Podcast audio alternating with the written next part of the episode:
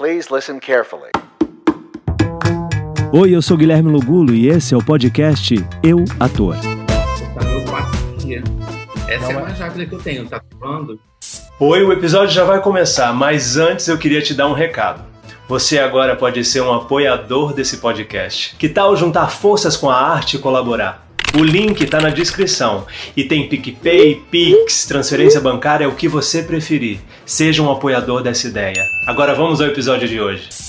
Bom, já começamos aqui, já é esse papo descontraído e que prazer enorme poder ter você aqui no podcast. Felipe Cabral, obrigado por ter aceitado o convite, essa agenda louca que você tem, que escreve e não para e atua. Eu já queria começar perguntando o seguinte: como é que o tablado entra na sua vida? Porque o teatro entra aí, né? Através do tablado, esse seu primeiro contato com o teatro. Queria saber como é que você chegou até o tablado. Olha, o tablado eu entrei, amigo, em 2005, né? E a minha família, tirando meu tio que faleceu quando eu nasci, na verdade, ninguém era artista. Então, minha mãe era psicóloga, meu pai era de comércio exterior. Então, por mais que eu fosse no teatro, que eles incentivassem muita leitura, né? a, a, cultura em casa, ninguém nunca me incentivou, ah, vai fazer teatro, vai procurar. E eu sempre tive essa vontade, minha mesmo, de fazer teatro. Então, quando eu fiz 18 anos, eu entrei na PUC para fazer jornalismo, na verdade era comunicação, né, que é um curso mais amplo, justamente por ainda não estar tá entendendo o que, que fazer profissionalmente. E eu entrei em 2004 na PUC, tinha uma oficina de teatro dentro da pastoral da PUC em 2004, eu fui fazer no segundo semestre, me apaixonei, óbvio, porque eu já tinha essa vontade de fazer. Então eu falei, cara, eu me divirto, eu me acho bom, as pessoas falam que eu arraso. E naquela época era uma referência ao tablado, né? Ainda é, mas naquela época era muito forte, principalmente como uma entrada para televisão. Tinha isso muito forte naquela época, que era vai fazer tablado que as pessoas saem dali para Globo né? E eu tinha 18 anos, 19 anos, então para mim era essa é a carreira que tem, né? Vamos entrar no tablado para entrar na Globo. E eu lembro de escolher o professor que foi o João Brandão, que é um amigo meu até hoje, justamente porque ele era roteirista de Malhação na época. Então eu falei, não, eu vou entrar na turma do professor que é da Malhação. E aí foi assim, fui para lá em 2005 para o tablado com o João Brandão, e aí fiquei cinco anos lá, fiz com o Bernardo Jablonski, conheci o Fernando Caruso, conheci amigos e amigas que se tornaram não só amigos, né, mas parceiros de trabalho até hoje, assim. Porque, e aí, a partir de que momento que você começa a ver que você teria que escrever os próprios roteiros para se, se se colocar no mercado, porque foi isso que você fez, né? Você começou a fazer teatro, jornalismo, e aí, para se colocar no mercado, você começou a escrever seus próprios projetos. Cara, Gui, essa é uma das coisas mais, acho que importantes para mim, assim. Porque em 2009, logo, eu escrevi uma peça, que era o Lava Roupa Suja, e eu convidei o Miguel Cook, que era um amigo meu do tablado, e ele fez a primeira produção dele, né? E, e, foi meu primeiro texto escrito também. E foi muito bom. A gente ficou 2008 e 2009 em cartaz. E as pessoas chamavam para alguns projetos. Eu, eu era só ator lá naquela época. Então eu ficava né, fazendo um projeto atrás do outro e tal. Mas em 2011 e 2012 teve essa virada que foi quando a Julia Stockler e a Cláudia Sardinha me, me propuseram coisas. Então, a Cláudia Sardinha estava se formando em cinema, é uma atriz roteirista, e ela ia fazer como é, o TCC dela uma websérie. E ela me perguntou se eu não queria escrever e atuar com ela. Então, fui na minha primeira experiência atuando, escrevendo ali no audiovisual com a Cláudia. Essa websérie se tornou uma série no Multishow em 2012, que eu escrevi e atuei. Então eu já comecei a, pô, que legal, estou escrevendo e estou atuando. A Júlia fazia cinema na PUC também, e ela falou: Fê, você não tem nenhum roteiro para a gente fazer? Eu falei: tenho, tenho o Gaydar, que era uma brincadeira. E ela falou: então eu vou arrumar uma equipe. E ela arrumou uma equipe, um cara para filmar, um cara para fazer o som, e a gente fez o filme, sai chamando amigos, e a gente fez esse filme com 500 reais né? O meu primeiro curta, e eu saí mandando para festivais e festivais e ganhei um prêmio de melhor curta pelo Júri Popular, lá em 2012.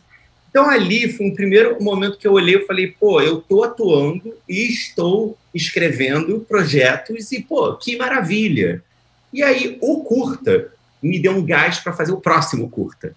Eu, porra, ganhei um prêmio, pô, então eu devo ser bom, porque não pelo prêmio, mas pelo reconhecimento que eu tive. Então eu falei, vou fazer mais um.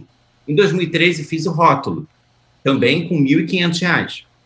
Né, um pouquinho mais agora. Eu falo de valor só para as pessoas também claro, entenderem. Para ter uma noção, né?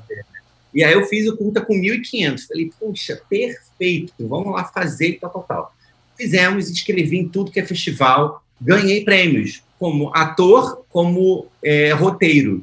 Eu falei, caraca, que reconhecimento duplo e maneiro. Vamos fazer o próximo. E aí, em 2014, eu fiz o Aceito, que aí eu fiz uma campanha no Catarse, né, de crowdfunding, para levantar dinheiro para produzir. Chamei amigos meus, fiz até teste na época para ver quem ia fazer o meu par, e foi ah. o Jefferson Schroeder, né? Maravilhoso, amigo meu querido, muito talentoso.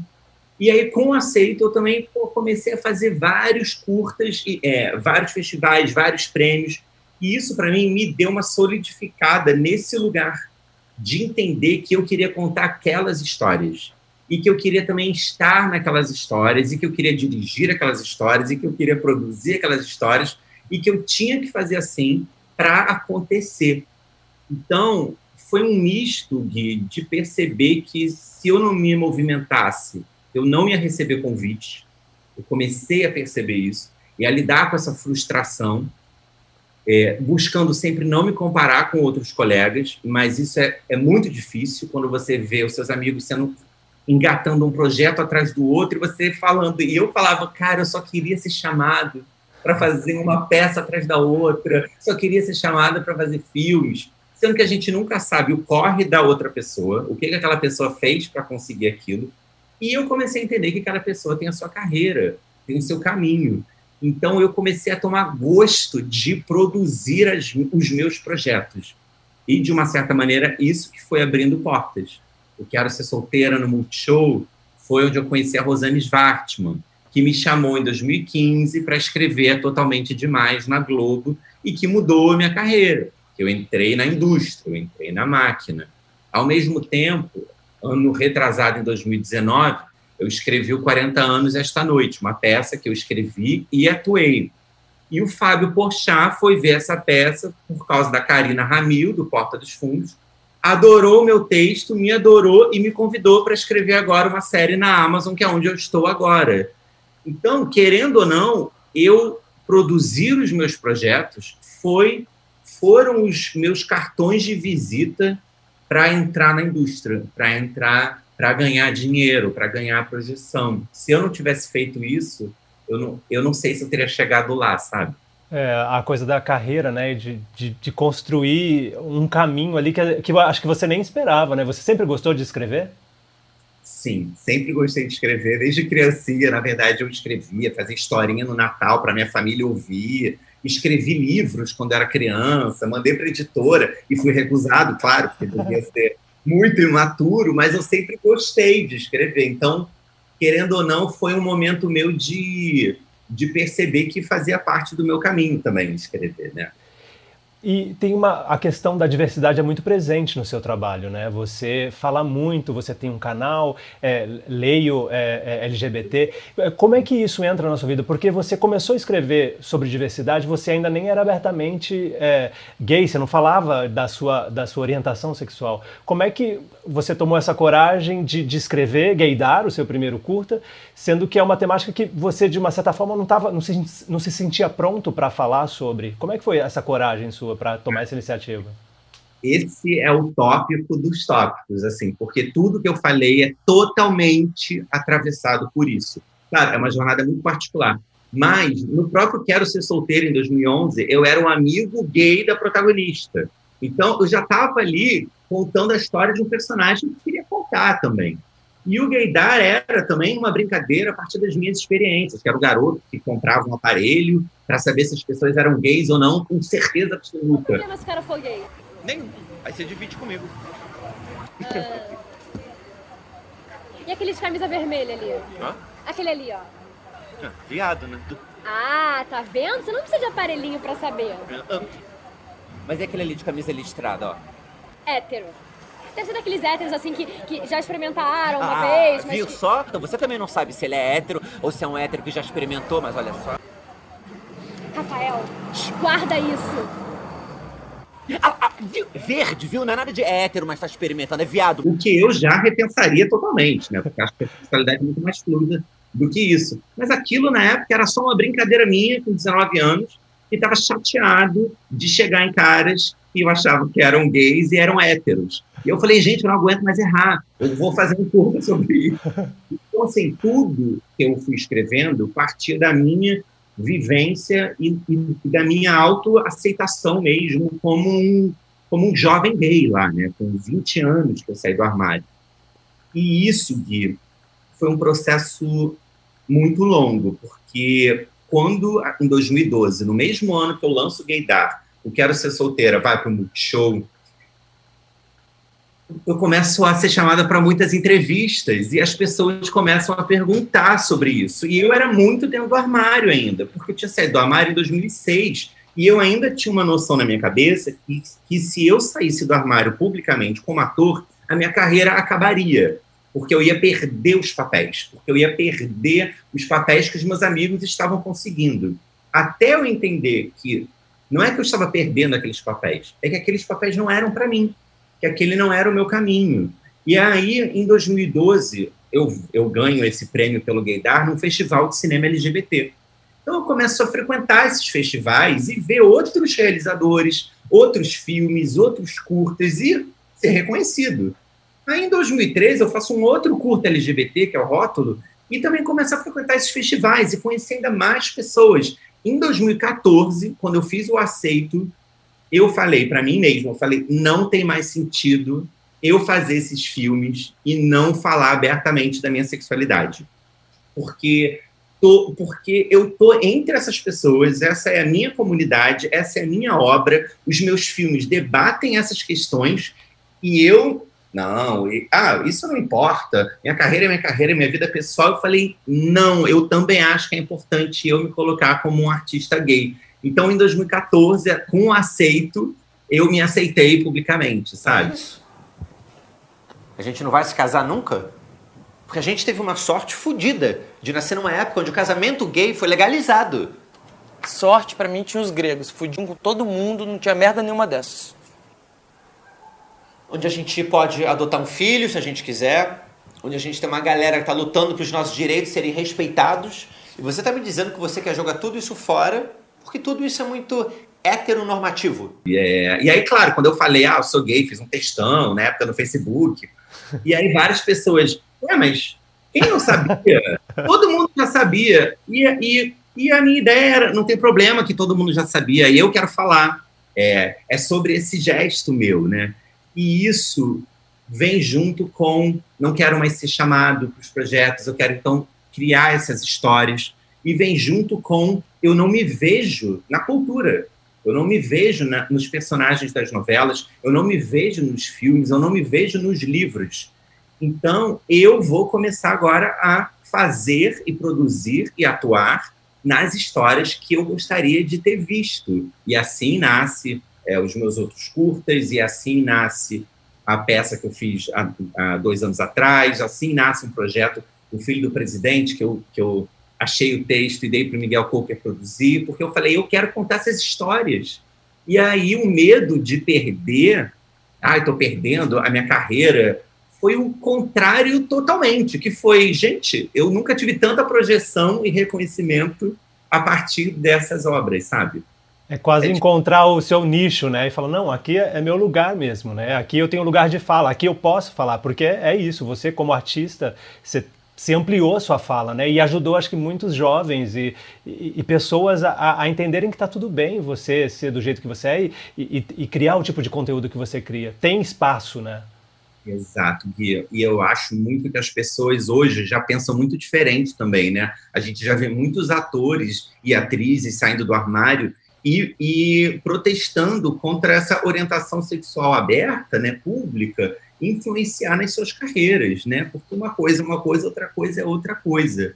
Eu que na minha experiência particular, resolvi que eu posso fazer os outros projetos, eu quero ganhar dinheiro, eu quero ganhar prêmio, eu quero ser de cada UM, está tudo certo. Mas eu agora, particularmente, estou no momento de tá, mas agora eu quero ganhar um M com a minha história também. Não, tá, mas agora eu quero chegar lá com uma coisa mais autoral, né? É um processo, né? Eu fui colaborador, eu fui roteirista do Vai Que Cola, e eu sempre batalhei por isso mesmo no projeto dos outros, que eu estava sendo convidado a colaborar.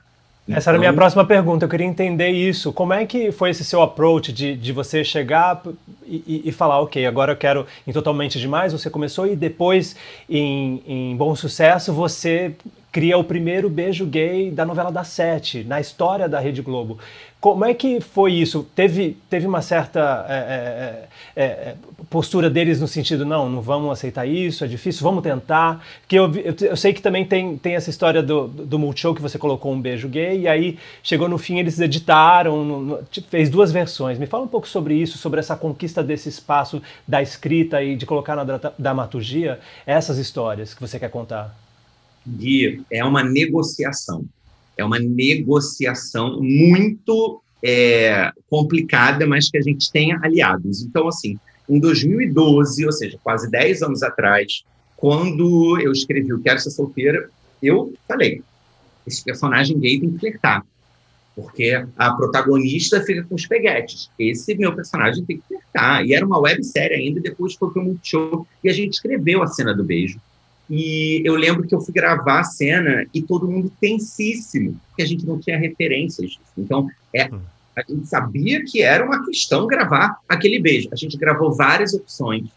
Pô, é, no dia, na véspera da exibição, o programa ia sexta-feira, na véspera, o Multishow colocou na homepage dele a cena do beijo inteira, tipo, bancou, botou, eu recebi, assim, uns 300 comentários me, me amaldiçoando, falando que eu ia queimar no inferno, tal, tal, tal, na página lá do Multishow. E na sexta-feira saiu uma foto na Kogut, no jornal o Globo, com o beijo. Hoje à noite será exibido. Essa repercussão da Kogut, sexta-feira, abalou as estruturas e fez com que cortassem, porque ganhou muita repercussão. Imagina, era uma série na TV paga, sexta-feira à noite, nem era o horário nobre, nobre. Só que teve, só que saiu uma foto do beijo na é. Kogut. E saiu na Kogut, saiu em todo lugar. Acabou. Então, assim, replicaram tanto, tanto, tanto, e de noite deram uma editada. O beijo, teve o beijo, eles botam a boca, mas não foi o beijão inteiro. E ali foi um primeiro momento que me bateu, eu falei, caraca, não vou dizer que foi uma censura, né, porque o beijo foi exibido, mas eu me senti podado pela primeira vez. Já em Totalmente Demais, a Rosane Svartman e o Paulo me conheciam, entendeu? Sabiam que essa era a minha bandeira. E nós tínhamos o Max, o personagem do Pablo Sanábio, e nós não colocamos beijo na novela, mas nós colocamos ele sempre flertando, ele sempre bem resolvido, ele sendo bem aceito em todos os lugares. E ele sofreu uma agressão homofóbica. Então, aquela hora, a Rosane e o Paulo falaram: Felipe, escreve essas cenas, porque você vai escrever muito bem e tal. E eu lembro que eu fui para casa pensando na importância que tinha agora, além de fazer os meus curtas para um determinado público, em festivais de cinema LGBT, eu poderia falar para 30 milhões de pessoas que assistiam aquela novela. Então tem muita responsabilidade quando você escreve essas cenas e quando você ocupa esses espaços de poder é, porque a novela não é um produto menor, é um produto e é um espaço que a gente deve lutar para conquistar também, porque ele dita pautas no nosso país, ele dita costumes, ele levanta debates e ele chega onde poucas pessoas, é, elas chegam, né, as novelas, onde poucos artistas conseguem chegar com as suas peças, com os seus filmes ou com seus curtos. Então eu escrevi aquilo, fiquei muito impactado, foi muito emocionante. Depois eu fui para o Vai Que Cola, que foi um desvio é, lá no Multishow de novo, e onde eu, na primeira temporada, também batalhei para o Ferdinando ter o seu primeiro beijo, porque era um personagem gay, engraçado, né, muito aceito pelo público, né, junto com o Paulo Gustavo fazendo a bicha bichérrima, e aí era o único que não beijava, porque era o gay. Então eu batalhei e nós tivemos a cena que o Ferdinando beijava lá um bombeiro, que era um crush dele, e eu fui na filmagem e a plateia gritou quando teve o beijo e foi o final do episódio. Então eu falei, cara, maravilha, dei o check ali do beijo também. E quando eu volto para Bom Sucesso, com a mesma equipe, com a Rosane Svartman e com o Paulo Raumi, a curiosidade máxima também é que a cena do primeiro beijo, quando chegou para mim, era William vai trabalhar e se despede de Pablo. Era o Rafael Infante e o Diego Montes. E eu olhei a cena e falei, gente, como eu escrevo? Porque eles já namoram e eles estão no mesmo ambiente em casa, dando tchau porque vai trabalhar. Eu não dou tchau pro meu namorado tchau, tô indo trabalhar, bom abraço dele. Não, eu dou um selinho, que seja. Então eu, eu botei na rubrica, é, William é, se despede, dá um selinho em Pablo e sai. Já pensei, não. Pablo, não deixa essa mulher sair daí até voltar, tá? E assim, a cena passou, é óbvio, e a Rosane e o Paulo também, né, questão nenhuma, pelo contrário, eles escreveram e criaram vários personagens LGBTs nessa novela. A cena foi gravada também sem nenhum alarde. A cena foi exibida sem nenhum alarde. E aí teve uma repercussão enorme, porque é, as pessoas elogiaram muito a naturalidade daquela cena. Não era uma cena romântica, era uma cena como qualquer outra. E que tinha um beijo entre os personagens. De novo, essa repercussão foi tão positiva, teve tanta repercussão, que maravilha, um beijo gay! Ah! que nós tivemos problemas logo na semana seguinte e já não pudemos mais escrever cenas de beijo e de troca de afeto entre esses personagens. E quando nós chegamos na semana final da, da novela, eu ainda insisti, e a Rosane e o Paulo mandaram um e-mail para o superior deles, né, pedindo para ter no último capítulo, e nós tivemos. Eu me sinto quase um batalhador do beijo entre homens na novela, nas novelas e nos programas e nos produtos. E eu digo isso porque faz muita diferença a gente se ver representado. E o beijo, né, entre homens ou entre mulheres ou entre outros personagens LGBTs, ele pode ter uma força muito grande para o público que assiste e que vai ver o seu afeto exibido ali sem nenhum problema. É muito difícil e você tem que negociar com um superior. E tudo bem, ele hoje já até foi demitido, saiu da Globo, quem, quem cuidava lá das novelas. Mas outra pessoa pode entrar e manter a mesma política. Sim. Então, você tem que ser um chato, sabe? Você tem que ser a pessoa que fica ali, mas é importante, mas é importante. Vamos tentar? Pede autorização? É complicado. Eu, eu tive a experiência de, de, participar de Babilônia e Babilônia foi um caos devido ao beijo de Fernanda Montenegro e Natália Timber no primeiro episódio. E isso é o que você falou.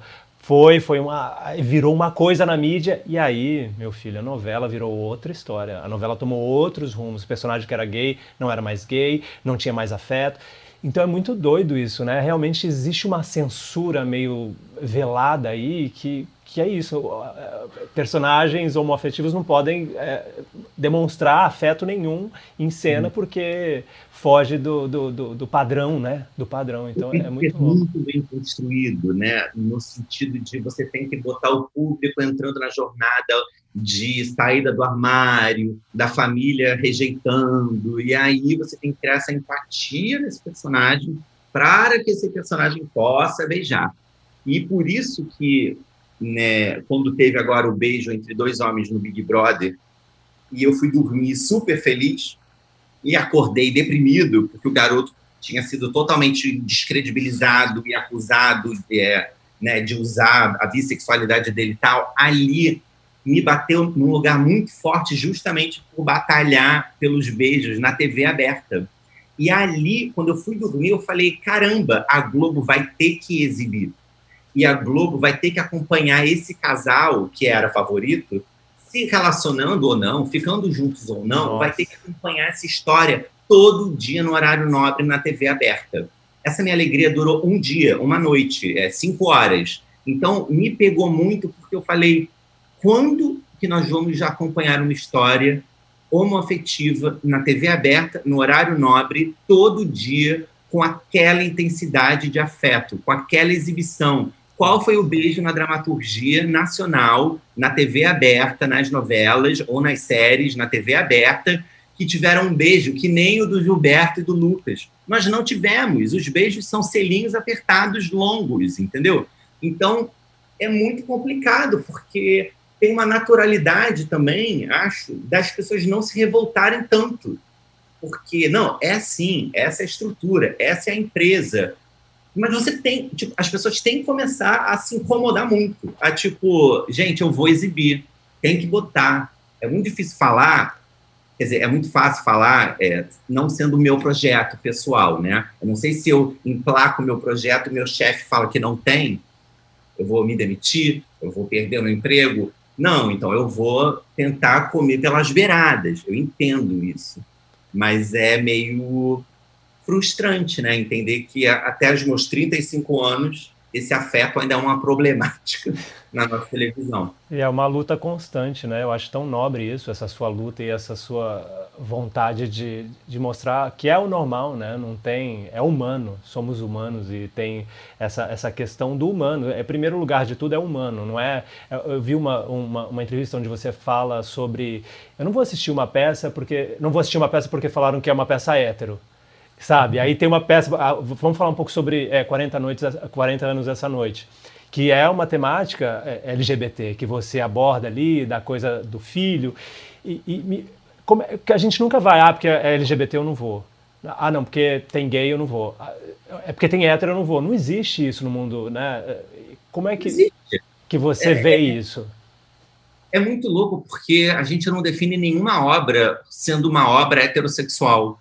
Né? Eu não falo, gente, a Globo bomba nas novelas héteros, né?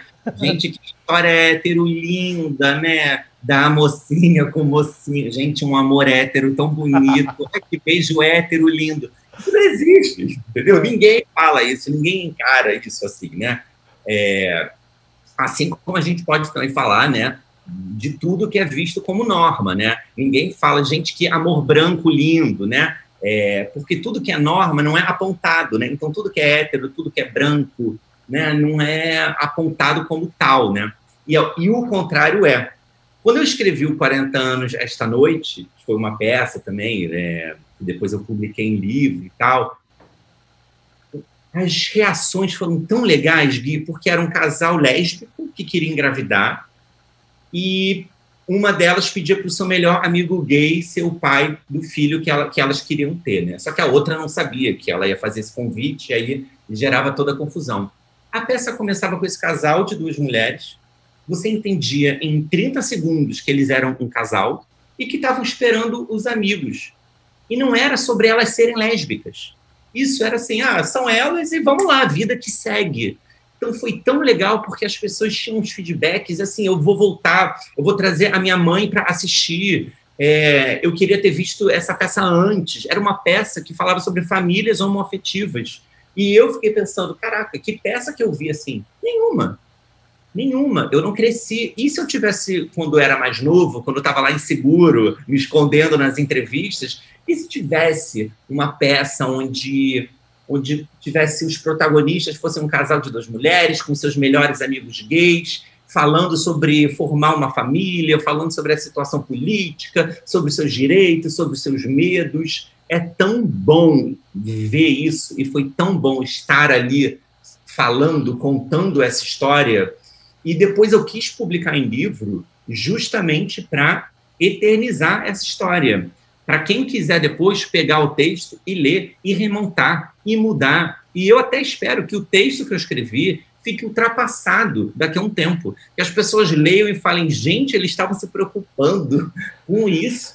Gente, isso aí nem é mais uma questão. Eu quero que chegue nesse ponto, sabe? Mas eu entendendo cada ano, né, é, como eu penso hoje e sempre entendendo que eu vou me desconstruir, é, que eu vou evoluir, que eu vou aprender mais, que o mundo está em constante evolução e eu estou aberto para isso, eu entendo que nesse momento essa é a minha reflexão, essa é a minha contribuição. Se ela ficar ultrapassada, tudo bem, nesse momento ela contribuiu. Então vamos fazer agora uma outra coisa. Vamos, é, o meu livro agora, o primeiro beijo de Romeu, é sobre um beijo, é sobre um beijo censurado. É, porque eu acho que o beijo ele é muito simbólico para debater muita coisa, sabe? Ele é inspirado o livro no beijo censurado da Bienal do Livro do Rio. Então, assim, o beijo é uma loucura nessa sociedade, sabe? É bem. mexe muito comigo, assim, porque não é só um projeto. Eu sempre acho que é. que eu que eu quero contar aquilo, que eu vou estar contribuindo, eu vou estar botando mais uma obra LGBT no mundo, é, e vai ficando e vai ajudando as próximas gerações, sabe? Eu quero mais é que tenha mil obras e que, e que elas nem sejam mais chamadas de obras LGBTs e que isso se expanda e que tudo se misture e tenha uma diversidade enorme. Mas, por enquanto, ainda é importante falar, ainda é importante que os festivais LGBTs existam, ainda é importante. Então, eu, eu sempre me sinto contribuindo, onde eu puder. Se é na indústria, se é no meu curta, se é no meu livro, se é na minha peça, onde der, e eu queria saber como é que você consegue é, pôr na balança essa coisa do autor, escritor e o ator. Como é que você consegue caminhar junto? Ou tem um momento que você acaba tipo, putz, vou ter que escrever mais agora e depois eu faço essa peça que eu quero fazer? Com terapia aqui. para não se frustrar, né? Porque é muito trabalho, impossível ficar ali tete a tete, né? Os dois. Tem um momento que você é, tem que falar, agora eu vou só escrever. É impossível. É, eu lembro que quando eu comecei a a deslanchar de uma certa maneira, né, com trabalhos como roteirista, eu não via o mesmo ritmo no meu trabalho como ator. E, e a minha carreira como ator ela é muito pautada pelos meus projetos, né, pelo que eu vou construindo. E eu lembro de falar com a minha analista, eu falei, puxa, mas eu comecei como ator, e agora as pessoas estão me vendo mais como roteirista, e eu estou dirigindo um festival. E ela falou, então você está com problema, porque você, além de ator, você escreve, você dirige. Eu, é, acho que isso não é um problema, né? Mas é porque a gente idealiza que você. É, eu comecei como ator, então eu vou ter que estar como ator na novela, sendo chamado para filme, fazendo uma peça atrás da outra, e de repente, não, eu estou escrevendo uma peça, e aí eu entro na crise de que se eu não escrever, então eu não tenho trabalho como ator. São tantas questões que, que vão passando pela minha cabeça, até eu ir me acalmando e entender que tudo bem, eu fiz a minha peça, 40 anos, aí eu é, passei um ano passado trabalhando num filme, escrevendo uma série, é, terminando de editar um curta, agora eu estou escrevendo um livro. Então, você vê, eu desde 2019 eu não trabalhei como ator. Eu fiz umas oficinas daí como ator, por exemplo. É, fiz oficina com a Maria Beta Pérez, fiz de novo com a Miwa e Ana Gizawa, para alimentar esse meu lado, para não ficar parado, entendeu? Eu fui e fiz umas oficinas, mas é muito difícil você conciliar tudo assim ao mesmo tempo. Então, eu fiz as pazes com essa minha multiplicidade, sabe, de carreira, e eu entendi que talvez nunca pareça que, que eu estou avançando muito numa, que eu, porra, agora como roteirista, um, um atrás do outro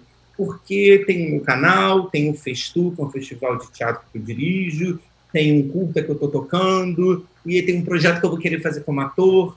E isso mudou um pouquinho a minha cabeça, que hoje em dia eu não quero mais fazer um trabalho atrás do outro, eu não quero ser chamado para fazer um projeto atrás do outro, porque agora eu penso, eu quero disponibilizar o meu tempo para que projeto? Eu quero ser chamado para fazer. É, e assim, gente, isso é lindo, tá? É, porque o ator se disponibilizar para contar as histórias é, é para isso também que a gente está aí. Acho lindo também. Mas eu, Felipe, entendendo que eu quero deixar um legado, sabe? Entendendo que eu quero deixar obras LGBTs. Então, não é perder tempo, mas é.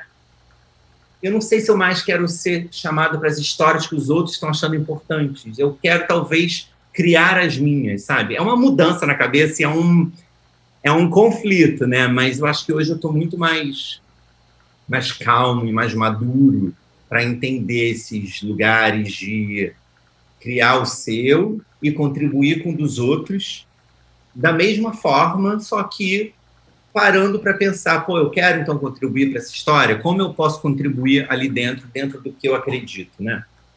Ah, muito legal. Eu falo muito sobre o legado aqui no podcast, da coisa do artista se perguntar qual legado que ele quer deixar. E isso é, é, é, impressionante, né? De você ter essa construção e essa maturidade de entender. Eu tenho meu legado de, de, né, de, de, de roteirista, tenho meu legado de ator e continuar e não parar. Fala um pouco sobre essa experiência do Festu que você fez agora no meio da pandemia. Como é que foi essa loucura?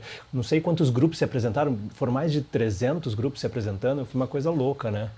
Ai, Olha, o Festu é uma aventura à parte. também, porque o Festo é um festival de teatro universitário que existe desde 2010. Ele foi idealizado pelo Miguel Poker, meu amigo lá do Tablado, e eu entrei como diretor e apresentador também. E é muito louco, assim, Gui, porque todo ano é uma batalha para que ele aconteça. É um festival que só quem pode participar são universitários. Então, universitários não são as pessoas idiotinhas que estão começando, não.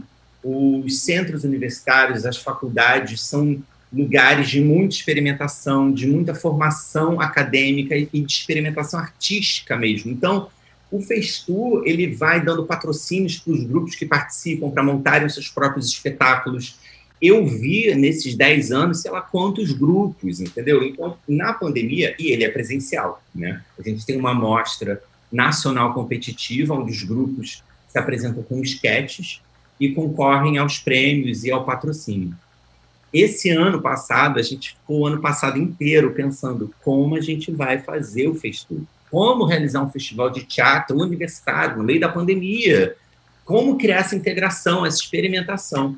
E nós fizemos ele virtualmente e presencialmente. Então, nós conseguimos reservar o Teatro Ipanema, aqui em Ipanema, por quatro dias, os grupos ensaiarem isolados, um de cada um, só com a nossa equipe, junto com uma equipe de filmagens, que foi a Medusa Filmes, que filmou tudo.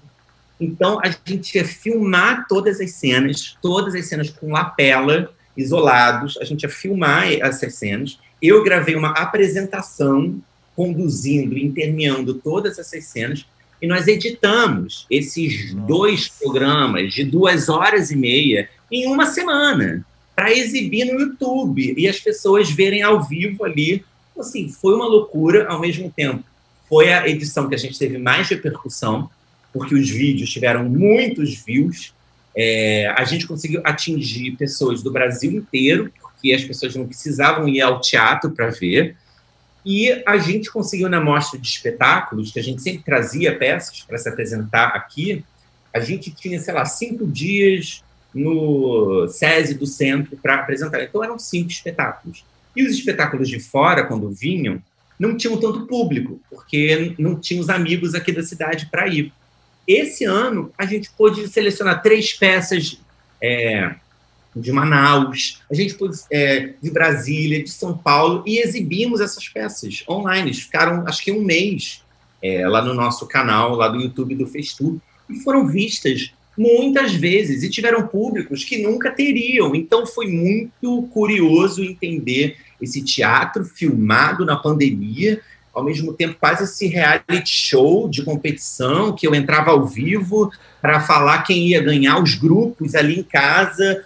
Quem vai ganhar o patrocínio é fulano, e a pessoa gritar, chorar na casa dela. Nossa. E falava, cara, que aventura ao mesmo tempo um orgulho imenso, né, de ter realizado uma edição, de ter patrocinado dois espetáculos que a gente fica o tempo inteiro repensando agora, como que eles vão estrear em 2021?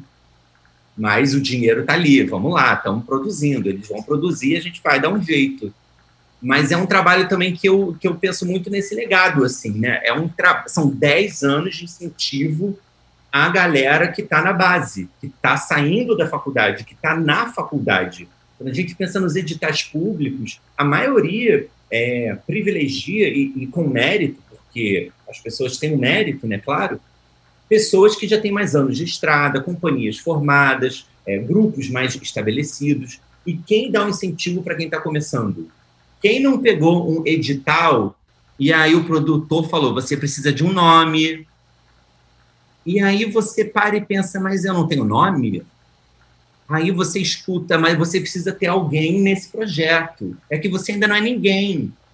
Isso vai minando a nossa cabeça de achar que se eu não entrar na televisão, se eu não tiver um nome famoso, esse projeto não vale nada. É, então, o Festu é justamente assim: todo mundo é alguém, você está começando, então vamos te incentivar.